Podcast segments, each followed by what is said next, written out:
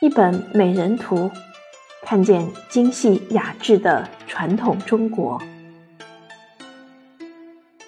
中国古代女子究竟是怎样梳妆打扮，又怎样在生活中努力营造着美的氛围和风仪的？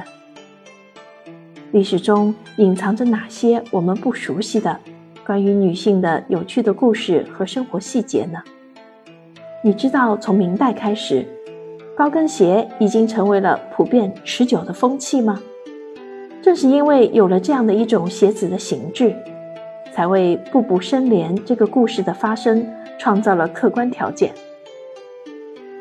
高跟制成中空，安个活动小抽屉，并且鞋跟的底面与屉底雕出一致的镂空花纹，再将一只装满白色香粉的绢囊置于屉内。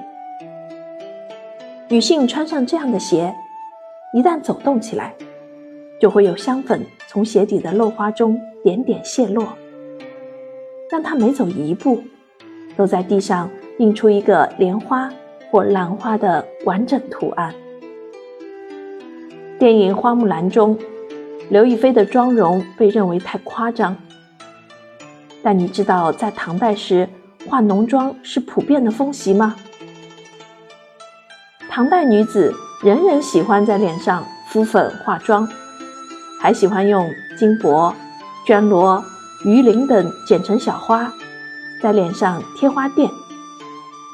即使到了晚上，古代贵族女性为防止妆残颜败的局面，也一定要重新上一次妆，称为晚妆或者是暮妆。这些都是中国传统物质文化研究者、作家孟辉写作的一本《古典生活美学随笔集·美人图》中呈现的内容。这本书以斗艳、琴技、佳节、红妆、服饰、起居、雅趣七个部分，解读中国古代女性的世界。很多读者喜欢《美人图》这本书，就是因为书中介绍了一些似乎很琐碎的古人事迹或者故事。那些故事没有什么重大意义，没有影响到历史，但却展现了一个今人不熟悉的古代世界，一个闪烁着神奇光彩的传统中国。精细、雅致、美妙，在阅读时让人非常愉悦。大家当然知道，书里的世界并不是古代中国的全部。往昔岁月里有很多并不那么美妙的东西，但让大家惊喜的是新鲜的体验，体验到了中国文明的一个侧面的真实，或者说是事实，也可以说是古人心灵的一个层次的真实。作者孟辉，女。一九六八年出生于北京，达斡尔族。一九八七年进入中央美术学院美术史系本科学习。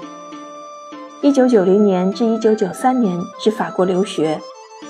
一九九四年至一九九八年在北京艺术博物馆保管陈列部工作，曾在北京三联书店做编辑，现为自由撰稿人。在这本书里。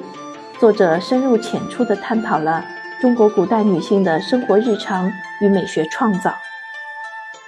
孟辉从古物和生活的关系着眼，从日常细节之处体悟古人对美的仪式感的追求，唤起读者对古典之美的重新想象。好，今天我的推荐就到这里，感谢您的聆听，期待与您的下一次相聚。